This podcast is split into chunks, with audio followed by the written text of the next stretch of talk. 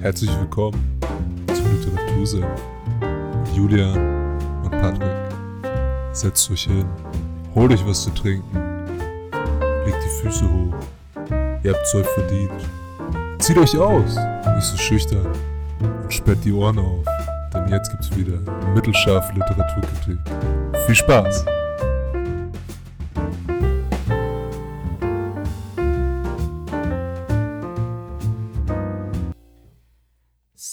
Liebe Menschen, hallo und herzlich willkommen zur zweiten Folge vom Literatursenf. Servus Patrick, alles fit bei dir? Moin, ja, ähm, alles gut, alles gut soweit. Bei dir? Wie läuft's? Moin, jetzt, jetzt sind wir jetzt schon aus dem Norden. Ja, du, immer Abwechslung hier. Nach, diesem, nach, dem Intro, ist- nach dem Intro braucht man, muss man was zum Runterkommen haben halt. Das war, war zu Intro- sexuell. Uff, die, die sexuelle Spannung ist sehr aufgeladen. Ja, ich habe mich jetzt eigentlich schon ausgezogen. Und so, ähm, ja, ich nehme eigentlich immer nackt auch alle auf, nackt. Halt. Das wäre natürlich Ja. sehr schön. Aber dafür sind wir nicht da, sondern wir sind da, für Bü um über Bücher zu reden, ne? Ja, was haben wir heute vor? Genau, Juli, heute stelle ich was vor, nicht du, ne? das ist korrekt. Um was geht's heute? Wir haben einen Genrewechsel drin im Vergleich zur letzten Folge. Letztes Mal hatten wir die Biografie, heute eher, was würdest du sagen, Thriller, glaube ich, oder? Ähm, also auf dem Buch steht, es ist ein, es ist ein Thriller.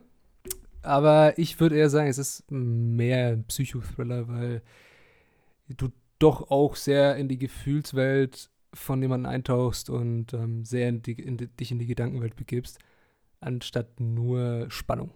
Es, also es spielt schon mit dem, mit der Psyche des Menschen auch. Okay. Ja. Wie heißt das Buch denn überhaupt? Jetzt haben wir schon eineinhalb Minuten gelabert und weiß, weiß noch keiner, worum es geht. Ja, schön, ne? Und zwar geht es heute um den siebten Tod von Paul Cleave oder im englischen Original heißt das Ganze The Cleaner. Und wieso heißt es The Cleaner? Naja, es geht um einen Kollegen, der nichts anderes ist als ein Hausmeister, also in Englisch ein Cleaner.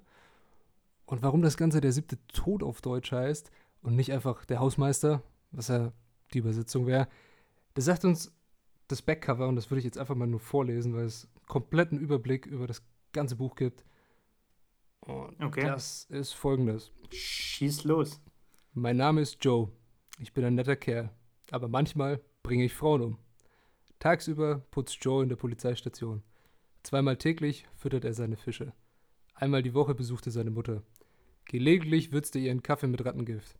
Die Berichte über den Schlechter von Christchurch, der sieben Frauen ermordet haben soll, lassen ihn kalt. Denn er weiß, dass es nur sechs waren. Er ist der Einzige, der das wissen kann. Jemand anderes hat den siebten Mord begangen. Jetzt würde er ihn finden, ihn bestrafen und ihm die anderen sechs Morde anhängen. Ja, was sagst du dazu? Der Joe hört sich nach einem ziemlich äh, interessanten Kerlchen an. Ja, nach, einem Also, netten, nach einem netten Kerl, würde ich sagen. Der halt ja, manchmal Frauen der gerne umbringt, Frauen umbringt. Nicht gerne, manchmal. Ähm, ach so, okay, mein Ja. Fehler. Äh, die, die Goldfische stechen irgendwie raus. Das Rattengift ist komisch. Also, warum vergiftet man seine Mutter mit Rattengift? Und ja, ansonsten, die Story hört sich, finde ich, ziemlich interessant an.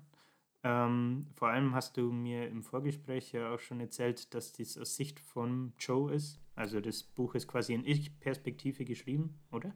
Genau, genau. Also Ja. vielleicht ein paar Fakten noch über das Ganze.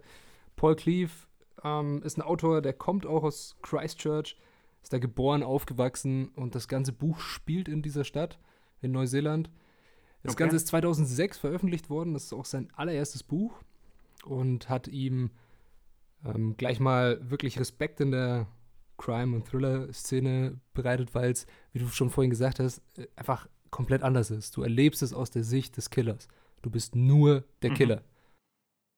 Weil man aus, sonst, wenn man so einen Thriller irgendwie hat, dann ist es ja oft so, dass man aus, keine Ahnung, zum Beispiel aus Ermittlersicht äh, das Ganze irgendwie miterlebt quasi. Genau. Und das scheint ja hier jetzt nicht der Fall zu sein. Also ihr habt das Buch nicht gelesen für die Hörer, aber ähm, das war jetzt, was ich so aus den ersten, aus dem Backcover mitnehmen konnte. Ja, genau. Also bei einem normalen, klassischen Crime-Thriller gibt es immer einen Mörder und es, am Anfang gibt es meistens immer eine Leiche. Und dann ist die große Frage, wer hat den Mord begangen? Man begleitet meistens einen Ermittler auf der Suche nach dem Mörder und erlebt so, okay, was passiert, kriegt vielleicht noch einen Einblick in andere Personen und in die Hintergrundgeschichte des Ermittlers. Aber der Mörder wird nie wirklich so thematisiert. Und Paul Cleave hat das mit als einer der wenigen umgesetzt, dass du mal komplett in der Sicht des Mörders bist und ihn dabei begleitest, wie er eben diesen Nachahmetäter, diesen Trittbettfahrer oder Copycat-Killer auf, auf Englisch, mhm. versucht zu finden. Wie ist es denn vom, äh, ja, wie soll ich sagen, vom Schreibstil vielleicht? Also kriegt man dann auch, wenn es aus Ich-Perspektive ist, viel vom Joe seinen Gedankengängen und so weiter mit? Im, äh, oder ist es erst sich an Dialogen orientierend und erzählt dadurch quasi die Story? Also alles, was kein Dialog ist, ist Joes Gedankenwelt, ist Joes Wahrnehmung. Und das können wir auch okay. ganz, um, um dir da ein Beispiel zu geben oder um euch da ein Beispiel mal zu geben, können wir auch gleich uns das erste Kapitel anschauen. Das sind zwei Seiten ähm, mhm. fürs allererste Kapitel und es gibt schon mal einen kompletten Überblick, was erwartet dich jetzt auf diesen knapp 413 Seiten, die das Buch hat. Ich würde okay. das Ganze einfach mal schnell vorlesen. Ja, klar. Moment, Moment, Moment. Hau raus, ich bin gespannt. Muss ich ernst sein. Okay. Ich steuere den Wagen in die Auffahrt, lehne mich zurück, versuche mich zu entspannen. Ich schwöre bei Gott, heute hat es mindestens 35 Grad. Christchurch-Hitze. Schizophrenes Wetter. Schweiß rinnt mir über den ganzen Körper. Meine Finger sind wie feuchter Gummi. Ich beuge mich vor, schalte den Motor aus, greife nach meinem Aktenkoffer und steige aus dem Wagen. Hier in der Gegend funktionieren immerhin die Klimaanlagen. Noch ein paar Schritte bis zur Eingangstür. Dann fummle ich am Schloss herum und stoße einen Seufzer der Erleichterung aus, als ich eintrete. Ich schlendere durch die Küche. Wie ich höre, ist Angela oben, unter der Dusche. Ich werde sie später stören. Jetzt brauche ich erstmal was zu trinken. Der Kühlschrank hat eine Edelstahltür, aus der mich mein Spiegelbild anstarrt wie ein Geist. Ich öffne die Tür, gehe in die Knie und bleibe fast eine Minute lang so hocken, während ich mich mit der kühlen Luft anfreunde. Der Kühlschrank bietet mir Bier und Coke an. Ich gebe dem Bier den Vorzug, drehe den Verschluss auf und setze mich an den Tisch. Eigentlich trinke ich nicht besonders viel, aber diese Flasche schütte ich innerhalb von 20 Sekunden in mich hinein. Der Kühlschrank offeriert mir noch eine Flasche. Wer bin ich schon, dass ich dazu Nein sage? Ich lehne mich auf dem Stuhl zurück, lege die Füße auf den Tisch, denke darüber nach, die Schuhe auszuziehen.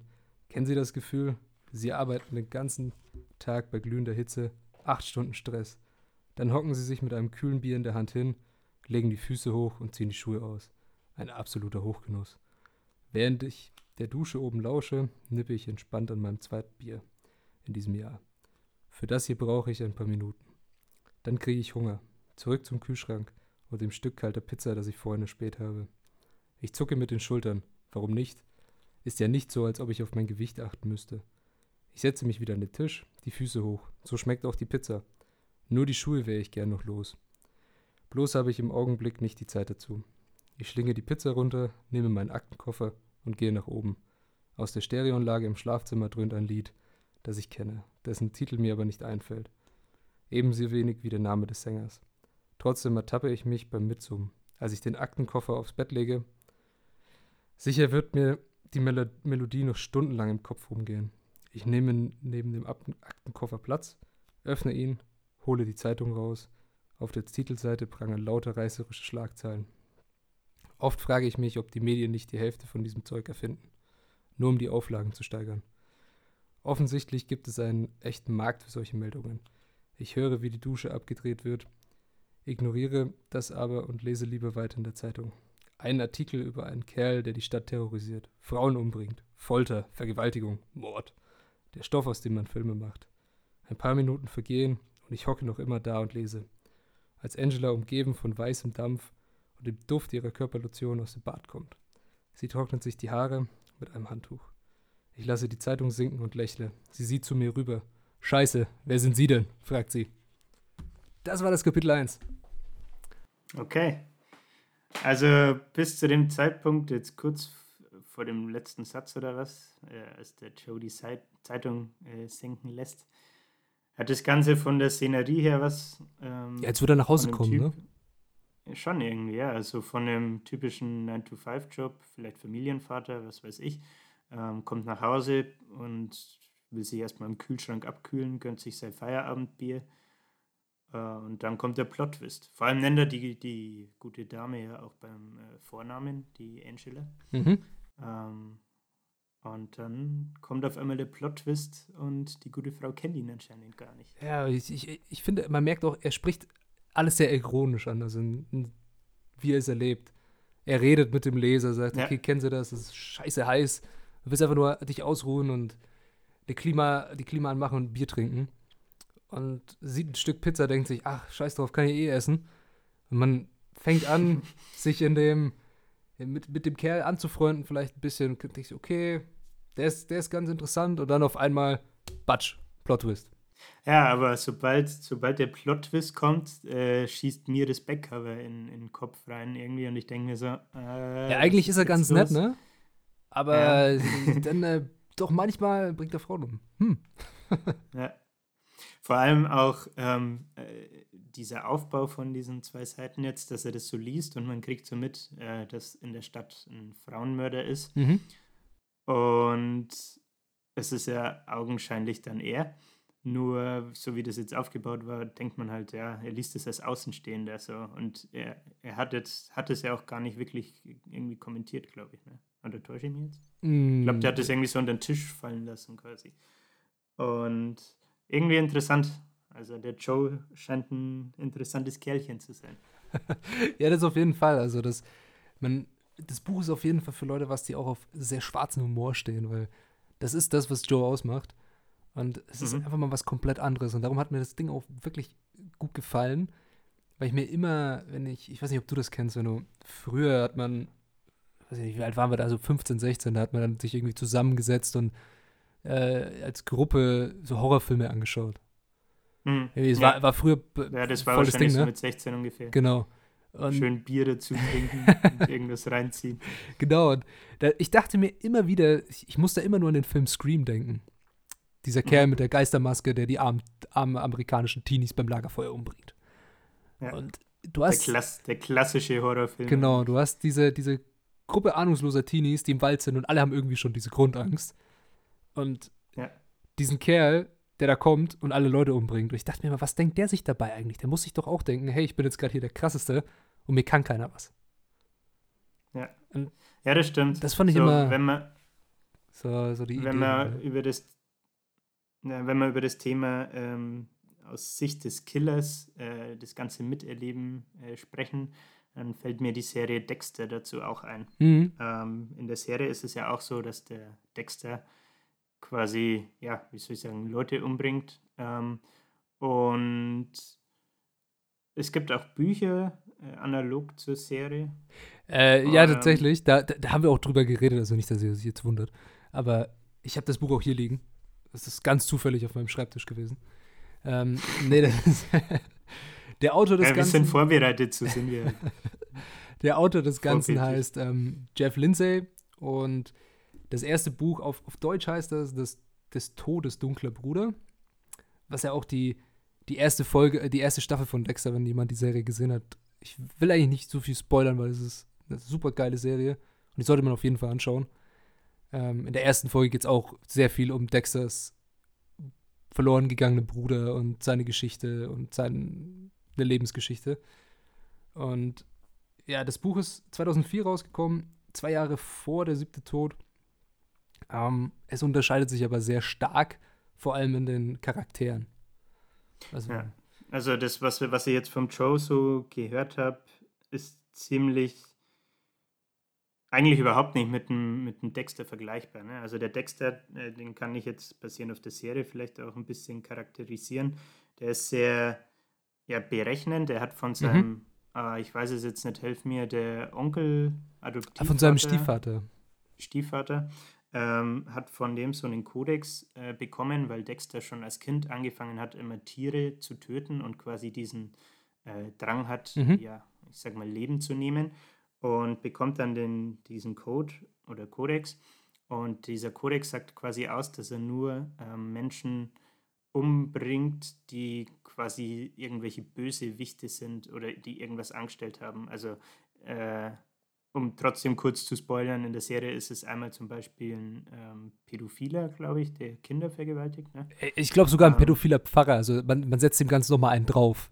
Der, der kleine Jungen vergewaltigt, die so im Alter von acht Jahren sind. Also man, man will diesen Kerl wahrscheinlich selber umbringen und freut sich dann, dass der Dexter das macht. Genau, und macht so, hat Sympathie für den Dexter.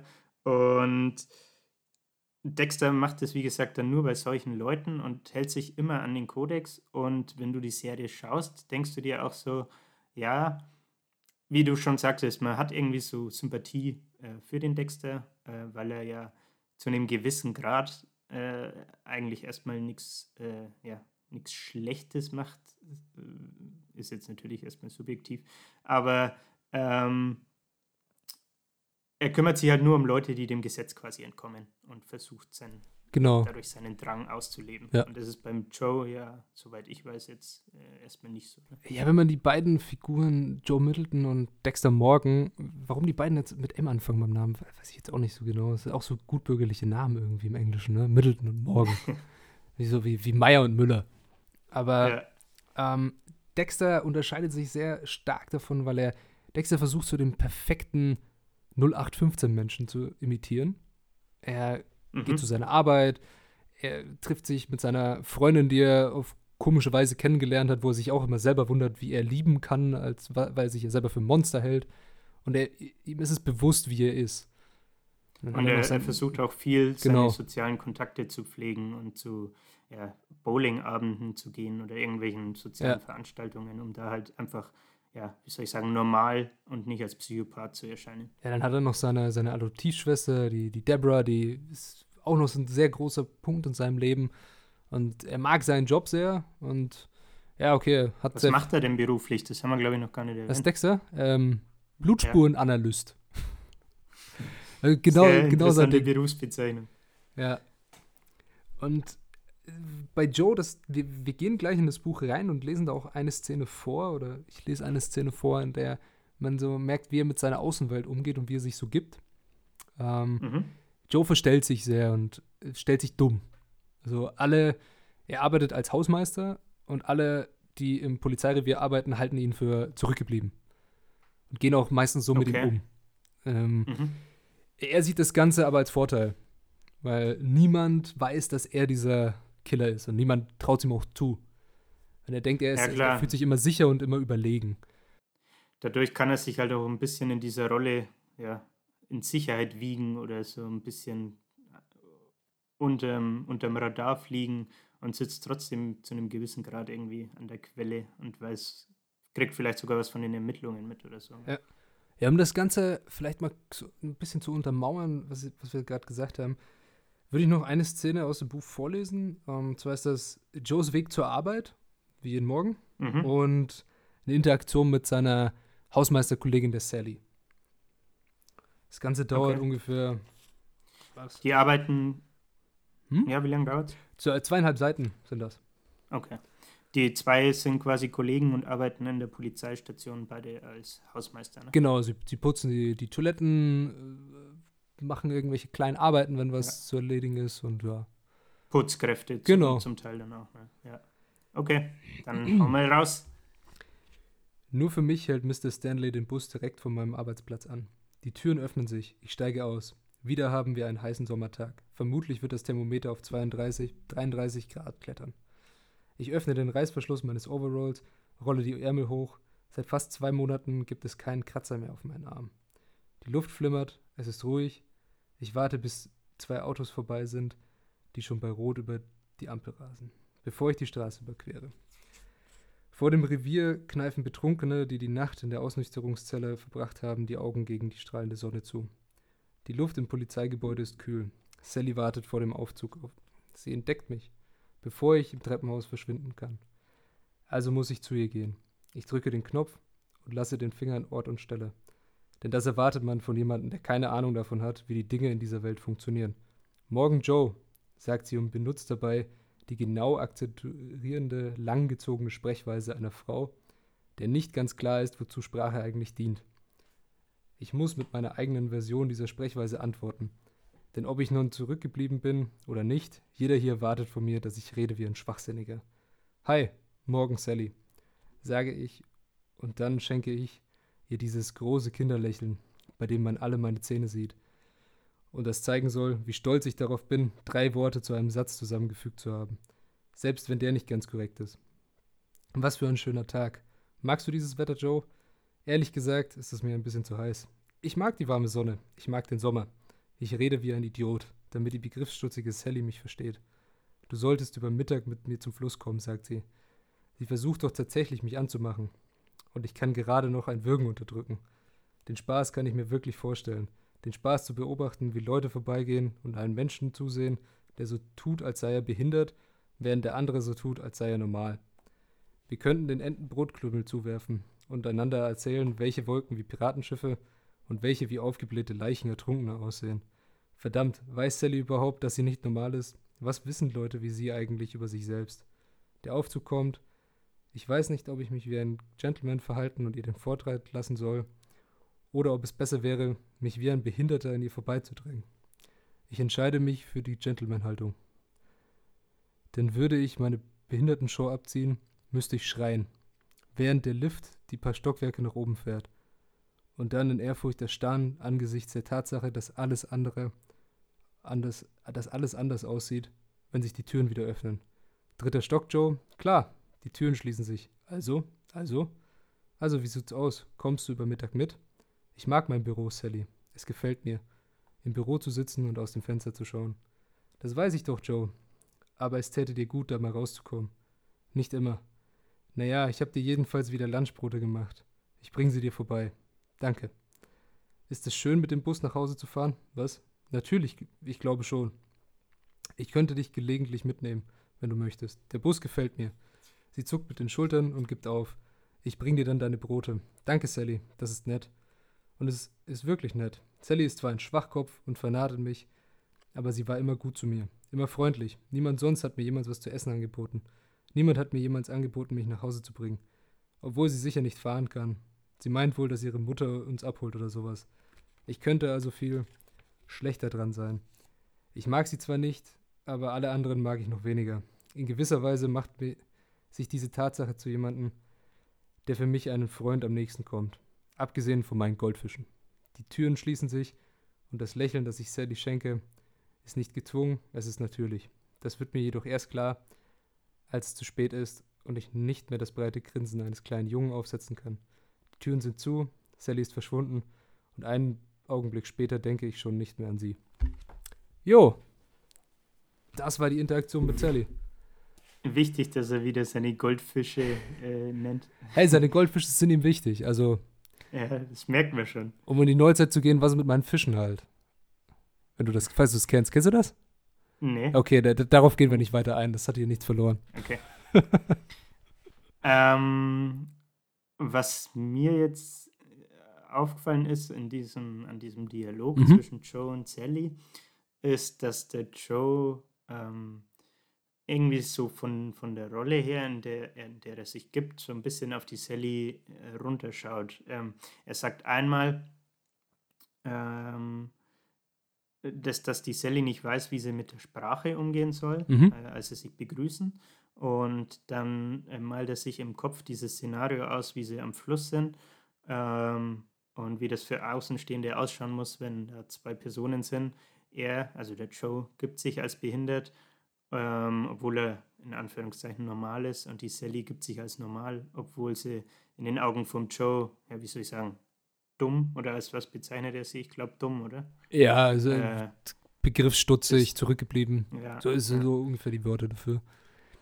Ja, das, und irgendwie ist das sehr interessant, dass er das, dass er sich in so einer, äh, ja, wie soll ich sagen, erhabenen Rolle sieht, finde ich. Ja, das Ding ist, ähm, die Sally, muss dazu sagen, die Sally hat einen Bruder, der an der Behinderung mhm. leidet und der Joe erinnert sie an ihren Bruder. Darum hat okay. sie. Kommen daher auch die, hm? die Wurstbrote? Äh, Kommen daher die Wurstbrote? Ja, sie hat, sie hat sehr großes Mitleid mit ihm. Also sie, sie mhm. bedauert ihn, weil er geistig zurückgeblieben ist, weil er nicht diese ganzen Möglichkeiten hat, die die anderen Menschen haben. Und für den Joe kommt das rüber, als ähm, wäre die Sally dumm und würde auf ihn stehen. Weil er nicht versteht, wieso sie als normaler Mensch ja in dieser Hausmeisterposition ist. Und er, Okay. und er hält sich sehr oft sehr viel schlauer als alle anderen. Und vor allem als sie. Ja, ja das kommt deutlich raus, würde ich sagen. Ja, und das ist so das, das Ähm. Ding, was er hat. Er hat immer diese, dieses Machtbedürfnis. Er will sich immer über andere Leute stellen und diese, diese Scharade, die er da immer spielt, dieser Behinderte in der Arbeit, die gibt ihm Mhm. diese Bestätigung, dass er den Leuten so gut was vorspielen kann, dass niemand ihm zutrauen würde, dass er Menschen umbringt. Also, er fühlt sich in dieser Rolle irgendwie bestätigt. Ja. In seiner Intelligenz bestätigt, kann man jetzt würde ich fast behaupten, oder? Genau, das ähm, wird auch in anderen Sachen nochmal klar. Manchmal fällt er auch ein bisschen aus der Rolle und muss sich dann wieder zurückrudern, weil er Angst hat, dass es auffliegt. Also Mhm. wie, wie So wie das natürliche Lächeln jetzt äh, bei der Verabschiedung. Genau. vorhin. Wo er meinte, ja, eigentlich wollte er wieder lachen wie so ein, äh, wie so ein Kind, dieses Ja. breite Kindesgrinsen. Lacht aus Versehen natürlich und äh, denkt dann, oh, vielleicht sollte ich da besser vorsichtig sein, dass es falsch ankommt oder so. Ja, das Ding ist auch, ähm, er, wie im, auf dem Backcover ja schon beschrieben, es gab diesen siebten Mord, darum der siebte Tod, den er nicht begangen hat. Mhm. Und er will diesen Mörder finden. Und Okay. wo kannst du besser Beweise finden als in einem Polizeirevier? Und wo kriegst du besser Beweise her als von den Detectives, wenn du mit ihnen arbeitest? Das Ding ist, ja, natürlich, vor allem, um kurz, sorry, wenn ich Ja, ja, klar. um kurz einzuhacken, wenn man da, da ist die Rolle vom Joe ja eigentlich echt fast brillant, würde ich sagen, weil wenn er sich diesen Detectives gibt, gegenüber denen äh, ja zurückgeblieben gibt, sage ich mal, Mhm. und dann quasi so als der zurückgebliebene Neugierige, äh, der die Zeitung ab und zu liest, fragt, hey, wie, wie ist es eigentlich mit, äh, mit dem Fall, mit diesem siebten Tod? Äh, neigen die Detectives vielleicht auch eher ähm, ihm, neigen die Detectives eher dazu, ihm zu sagen, hey, äh, das ist so und so, weil sie denken, der ist eh zurückgeblieben, der kann mit diesen Beweisen oder ja mit dem Ermittlungsstand eigentlich gar nichts anfangen, Hey, weil er das eh nicht so weit denkt. Ja, Ne? wenn, du, wenn du Bock hast, ich habe noch so eine Stelle gefunden, die genau mit so einem Detective, ähm, ein Gespräch mit einem Detective ist. Wenn du willst, können wir die noch schnell Okay. vorlesen oder mal besprechen. Dann, dann Ja, klar, weiß man auch, was, gerne. was wir meinen jetzt hier. Raus. Alter, so. Sie hatten eine lange Nacht, Detective Schröder. Wir haben noch eine Leiche gefunden. Was? Ich starre auf das Korkbrett. War sie tot, Detective Schröder? Der Himmel über Christchurch ist bedeckt und grau, keine Sonne. Jede Menge Hitze, schwüle Hitze wie gestern. Ich habe bereits die Ärmel hochgerollt. Schröder sieht mich an, als überrasche, überraschte ich ihn immer wieder mit meinem unversiegbaren Quell des Wissens. Ich sehe ihn an, als tanzen Figuren aus einer Dr. Seuss-Geschichte durch mein Hirn. Die Lieder singen, Händchen halten und sich die größte Mühe geben, um mich ununterbrochen zum Lachen zu bringen. Ja, sie ist tot, Joe. Ich hebe den Blick zur Wand und es fällt mir außerordentlich schwer, nicht aus der Rolle des etwas langsamen Joe zu fallen, als ich ihr F Foto bemerke. Ich deute darauf, auf das Bild von Candy. Ist sie das? Er nickt. Sie heißt Lisa Houston. Sie war eine Prostituierte. Ein gefährlicher Beruf, Detective Schröder. Putzen ist besser. Das Foto von Candy ist eine dieser Hinterheraufnahmen, mit denen verglichen Passbilder richtig gut aussehen. Besonders, weil ich in ihrem Fall das Bild erst, weil in ihrem Fall das Bild erst gemacht wurde, nachdem sie bereits zwei Tage lang in glühender Hitze in einem Schlafzimmer im zweiten Stock gelegen hatte. Die einsetzende Verwesung hat ihr nicht gut getan. Um den Haaransatz, um den Haaransatz und im Gesicht ist die Haut ziemlich geschlafft. Überall sieht man purpurne Flecken. Noch etwa einen Tag länger und die Flecken werden schwarz. Ihre Augen sind milchig trüb.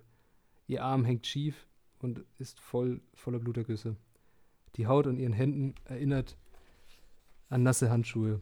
Wenn alle Bedingungen stimmen, kann eine menschliche Leiche innerhalb weniger Tage bis aufs Skelett verwesen. Ich meine natürlich extreme Bedingungen, nicht nur einen bedeckten Tag mit gelegentlichen Schauern und etwas Sonne. Es ist ebenfalls hilfreich, wenn, klei wenn kleine hungrige Tiere in der Nähe sind. Ist die letzte Nacht gestorben, Detective Schröder? Schon etwas früher, Joe. Wir werden das heute Vormittag noch genauer erfahren.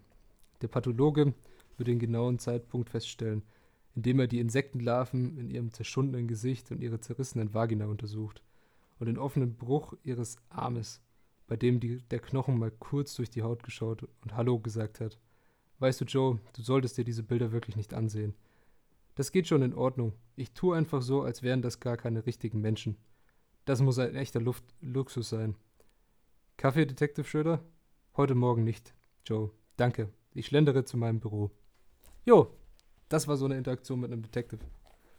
Hatte Joe ein eigenes Büro? Ja, er hat tatsächlich ein Büro. Er ist, äh, Okay. er ist der Hausmeister und er hat ein Hausmeisterbüro. Ja, Er okay. kann aus dem Fenster schauen. Ist toll. Ja, du merkst, äh, er, er, stellt sich, er stellt sich ziemlich dämlich, aber wie er die Leiche beschreibt, wie sie verwesen ist und wie, die, wie das alles funktioniert, das ist total detailliert. Ja, ich wollte gerade sagen, es, es wirkt so, als wäre er ziemlich erfahren, was den Umgang mit Leichen angeht. Irgendwie. Ja, man, man sieht immer wieder, es blitzt so eine Art Genialität in ihm durch und ähm, dann sagt er so Sachen wie, ja, wir haben eine Leiche gefunden und er fragt halt einfach, ja, okay, war sie tot? Hm. Ja, ja. Kann man mal machen, ne? Ja, Aber ich meine, das, das spiegelt ja nur das äh, wieder eigentlich, was ich vorhin ähm, meinte, bevor du das jetzt vorgelesen hast, dass er durch diese Rolle versucht, auch ähm, die Detectives quasi gewissermaßen auszuquetschen Mhm. und die denken, ja, der kann eh nichts damit anfangen, wenn ich dem jetzt ein bisschen was aus dem Nähkästchen erzähle und vielleicht auch ein paar Beweise oder die ähm, Beweislage ihm mitteile. Ähm, dass das im, Co- im Joe ja eigentlich nur in die Karten spielt. Ne? Ja, voll. Also, wenn du schon überlegst, der letzte Satz, was er gesagt hat, war: Ja, ich stelle mir einfach vor, es sind keine echten Menschen. So, okay. ja, Ja, wahrscheinlich macht er das halt wirklich. ja, das ist ähm, eine andere Sache. Also, so viel will ich jetzt nicht vorwegnehmen von dem, von dem Thriller. Spoiler-Alarm! Es ist auf jeden Fall ein super Buch, das voll mit ähm, schwarzem Humor ist, was man jetzt auch in den drei Szenen ja gemerkt hat. Er ist sehr ironisch unterwegs. Und es ist einfach spannend, das mitzuverfolgen, wie er versucht, diesen Nachahmungstäter zu finden und ihm dann alles anzuhängen. Und dieser, dieser Plan, der wirkt so durchdacht und auch ein bisschen zu einfach. Und das merkt er, erfährt er auch im Buch, dass es alles gar nicht so einfach ist, wie er sich das immer gerne vorstellt. Mit Plan meinst du jetzt den Plan, ähm, diesen, diesen Copycat, Genau. der, der quasi den siebten Tod begangen hat, zu, zu finden? dass er ihm das alles anhängt und dann fein raus ist. Ja. So nach dem Motto. Ah ja, okay. Mhm. Ja, es ist schon mal inhaltlich auf jeden Fall sehr interessant, finde ich. Was ich jetzt noch äh, interessant fände zu wissen, äh, am Backcover war das Thema äh, Mutter und Rattengift. Ähm, wie kommt es denn zustande, dass er seine Mutter mit Rattengift ja, vergiftet? Beziehungsweise wie ist die Beziehung zwischen den beiden? Also es muss ja irgendeinen ja, Grund, sage ich mal, dafür geben, dass er das macht. Oder hat es einfach damit zu tun, dass er Psychopath ist? Glaube ich jetzt irgendwie nämlich nicht. Also die, ähm, die Beziehung zu seiner Mutter ist sehr speziell. Das ist die, ziemlich der einzige soziale Kontakt neben der Arbeit, den er hat. Also er hat seine zwei Fische und seine Mutter. Und er besucht seine Mutter Okay. immer so einmal die Woche. Und sie ist eine sehr ähm, bestimmende Frau und übt sehr viel Druck auf ihn aus. Und er ist so ziemlich unter ihrer Fuchtel. Also Mhm. man erfährt auch im Buch ein bisschen was über seine Kindheit und woher dieses, man könnte es schon Trauma nennen. Es ist ein Trauma, das ihn da begleitet und das auch, das aus ihm gemacht hat, was er ist. Und ähm, das sieht man immer wieder, diesen ganzen Interaktionen. Seine Mutter ruft ihn öfter einfach mal an und versucht ihn eigentlich nur Vorwürfe zu machen. Es geht die ganze Zeit Vorwurf, Vorwurf, Vorwurf. Und Joe Okay. sagt auch nichts dagegen. Er lässt das alles so über sich ergehen. Und darum Mhm. ist ähm, äh, das mit diesem, mit diesem Rattengift hinten auf dem Cover drauf. Er überlegt sich auch oft, seine Mutter umzubringen, aber dann sagt er trotzdem, dass er sie liebt. Aber er kriegt immer diese, diese Liebe nicht erwidert und das macht ihm sehr zu schaffen. Das ist so dieser innere Konflikt, den er da hat. Okay. Mhm. Ich hätte jetzt nämlich vermutet, dass er das vielleicht auch macht, um selbst das Gefühl zu haben, hey, ich habe die Kontrolle, weil du gesagt hast, er steht so unter ihrer Fuchtel und so. Ähm, keine Ahnung, also das könnte ich mir jetzt, natürlich ohne das Buch gelesen zu haben, aber könnte ich mir vorstellen, dass er das quasi ähm, ja, macht. Er vergiftet sie ja anscheinend dann immer nur zu einem gewissen Grad, äh, so sie nicht stirbt. Aber halt, das ist ihr, ich weiß nicht, was dann passiert, dann geht sie wahrscheinlich richtig dreckig oder so, ne? Ähm, ja. Oder irgendwie sowas. ja, Äh, ja, und um, das, um diesen Kos- Kontrollaspekt irgendwie zu haben. Also könnte ich mir jetzt vorstellen. Ähm, ja, die Beziehung zu seiner Mutter ist echt sehr speziell und da versucht er nicht wirklich diesen, da ist das Umgedrehte, sie hat die Kontrolle über ihn. Ja. Und er mhm. will zwar weg von dieser Kontrolle, aber er tappt sich immer wieder selber, wie er sich da sehr stark Sorgen um seine Mutter macht und wenn sie ihn anruft dann, und ein schlechtes Gefühl am, am Morgen hatte, dann hat er immer gleich, malt er sich das Schlimmste aus und stellt sich schon vor, wie er die Beerdigung arrangiert und ist auch sehr detailliert. Dann steht er da und sagt, okay, ich sehe mich, wie ich hier gerade Blumen für die Beerdigung aussuche und Brötchen schmier. Ich sehe so, hä, mhm. was ist gerade passiert? Also, also es ist irgendwie so eine Hassliebe, ne? Ja. Könnte man fast sagen. Kann man sagen. Es ist auch diese, okay. diese komische Beziehung, die er zu Frauen hat. Ähm, die auch durch eine andere Person, die im Buch, aber die will ich jetzt überhaupt nicht verraten, weil das macht das Buch so toll.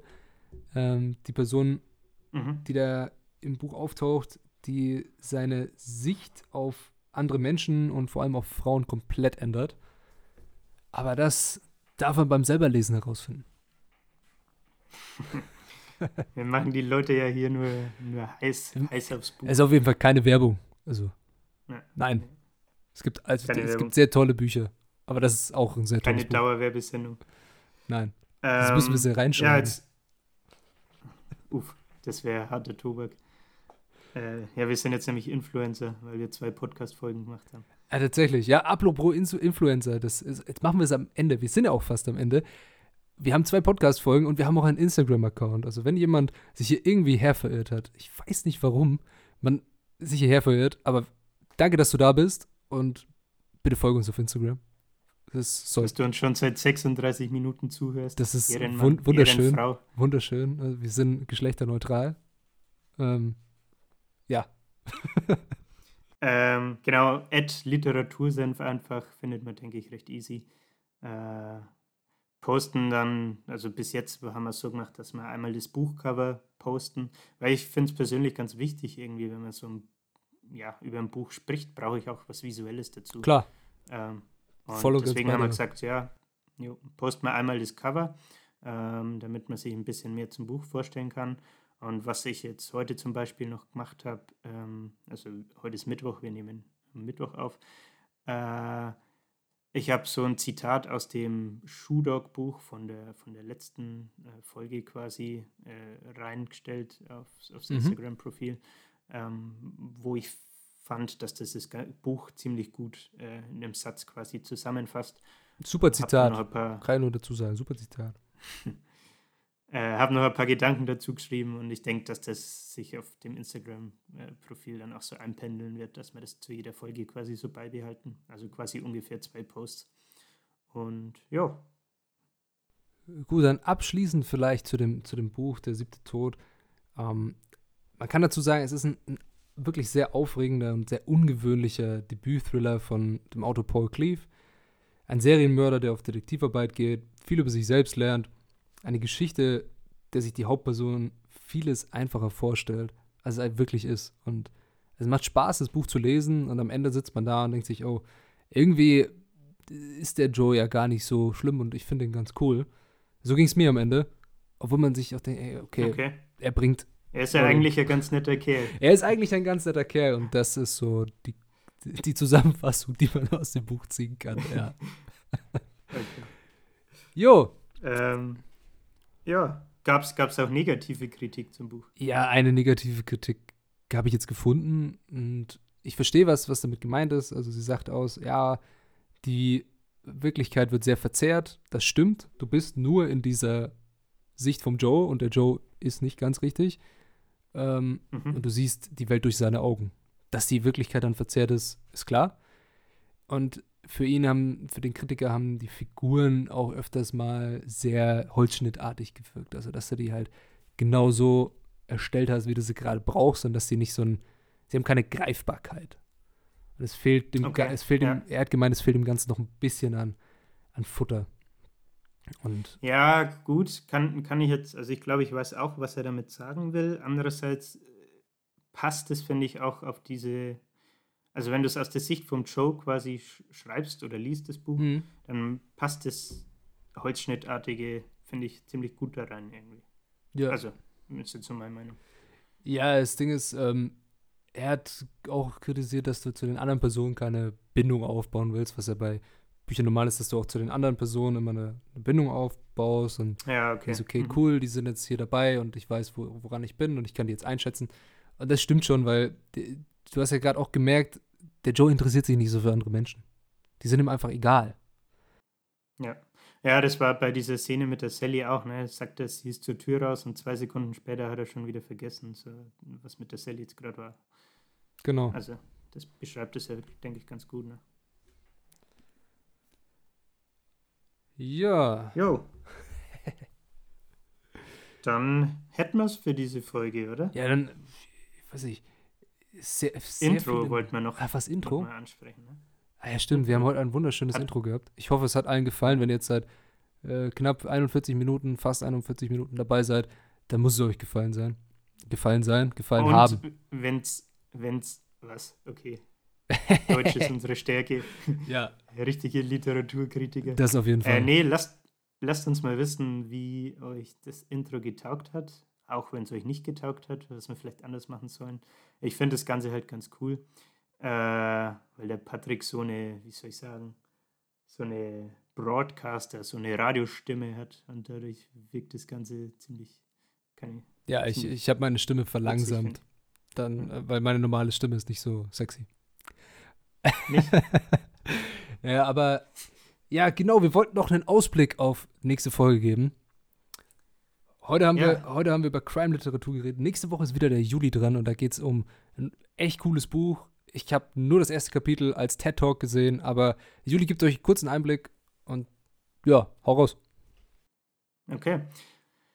Das Ganze ist getitelt Extreme Ownership, ähm, How Navy SEALs Lead and Win. Also sprich, wie kann man Extreme Ownership übersetzen? Extreme Verantwortung vielleicht, Ja, also du, du, du nimmst sofort Verantwortung für deine Taten. Ja. Also egal, was du machst. so in dem Sinn.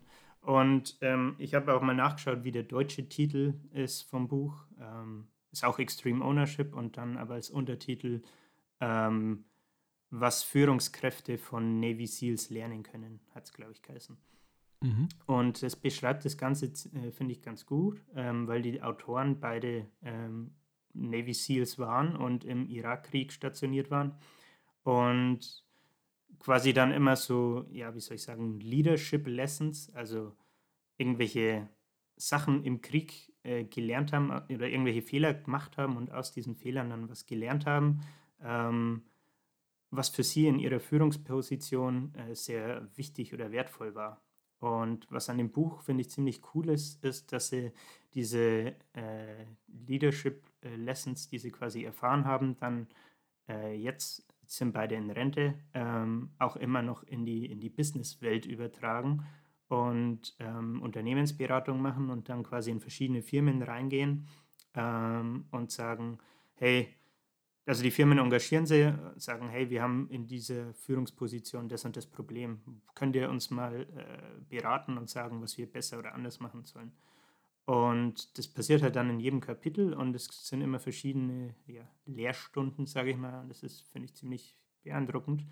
Wie der Patrick schon sagte, es gibt auch vom Autor einen TED-Talk. Äh, in den Top-Comments stand drin, es ist kein TED-Talk, sondern TED-Orders, also Befehle vom, vom Joko. Ja, Fand also ich ganz witzig. ich, ich freue mich auf jeden Fall drauf, da eine, eine ganze Folge drüber zu reden. Ich schaue mir den TED Talk auch nochmal an, sollte jeder vielleicht mal. Es ist echt cool.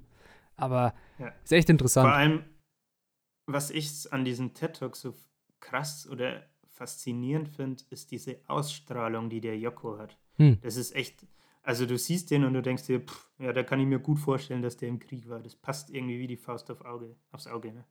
Das ist ziemlich beeindruckend. Aber sonst, ey, wir- jetzt müssen wir langsam aufhören, sonst sind wir zu viel weg und dann haben wir zwei Folgen in einer. Dann können wir nicht posten. Ja, das stimmt. Aber ich hoffe, dass es trotzdem äh, interessant war und dann die Leute wieder einschalten. Ja, Das das hoffe ich auch. Und dann danke fürs Zuhören. Macht's gut und wir hören uns nächsten Sonntag. Ja, haltet die Ohren steif. Wir sehen uns. Servus. Haut's rein. Servus.